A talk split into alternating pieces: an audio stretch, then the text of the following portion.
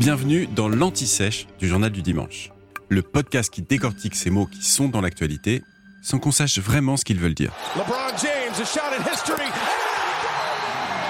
The NBA's all-time scoring record now belongs to LeBron James. Au fait, qui est LeBron James? LeBron James est un des meilleurs joueurs de basketball de tous les temps, le meilleur même pour certains. On dit bien LeBron James, un peu à la française, c'est contre-intuitif, mais c'est comme ça que ça se prononce, et ça s'écrit L majuscule, E, un B majuscule au milieu du mot, R-O-N. Et après 20 saisons en NBA, le plus prestigieux championnat au monde, et oui, il joue encore à l'âge de 38 ans, il est désormais le recordman de points dans la ligue. Il a détrôné Karim Abdul-Jabbar, un joueur qui a joué de la fin des années 1960 à la fin des années 1980.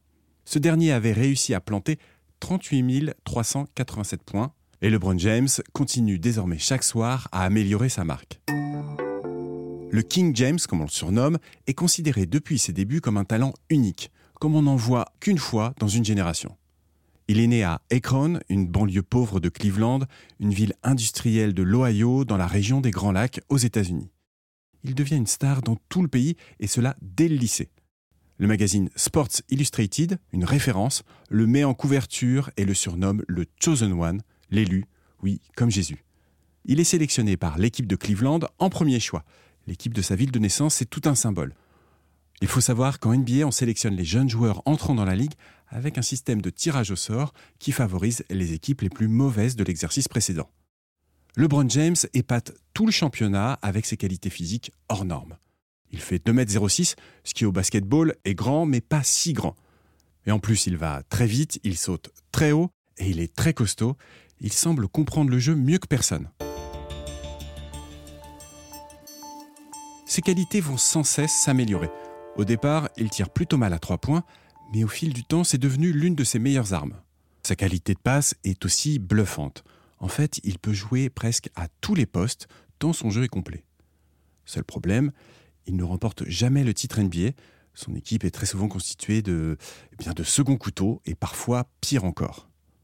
Alors en 2010, alors que son contrat prend fin, il décide de rejoindre deux autres superstars à Miami et l'annonce dans une émission en direct, sobrement appelée pour l'occasion The Decision. Forcément, il fend le cœur des gens de Cleveland et surprend les spécialistes, parce que en NBA, on aime les joueurs qui gagnent dans leur équipe d'origine, qui se construisent une légende, pas ceux qui s'entourent des meilleurs. Après quatre finales, dont deux victorieuses, il décide de revenir à Cleveland. Et là, c'est autre chose. Il va retourner deux fois en finale contre ce qui a été sûrement l'équipe la plus forte de la décennie, les Warriors de Golden State. Et la deuxième fois, il l'emporte contre toute attente, avec son équipe de cœur, enfin.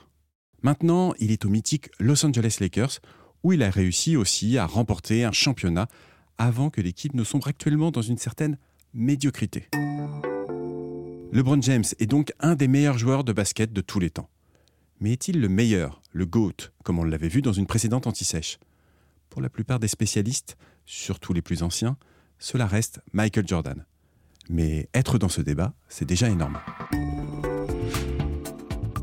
Vous venez d'écouter l'Anti-Sèche du Journal du Dimanche, le podcast qui répond à la question que vous n'osiez pas poser. Je suis Vivien Vergniaud et si vous avez aimé ce podcast, mieux si vous voulez écouter d'autres épisodes préparés par la rédaction du JDD, c'est facile. Abonnez-vous, suivez-nous, c'est gratuit. On vous donne rendez-vous trois fois par semaine en podcast et tous les jours sur le JDD.fr. À bientôt.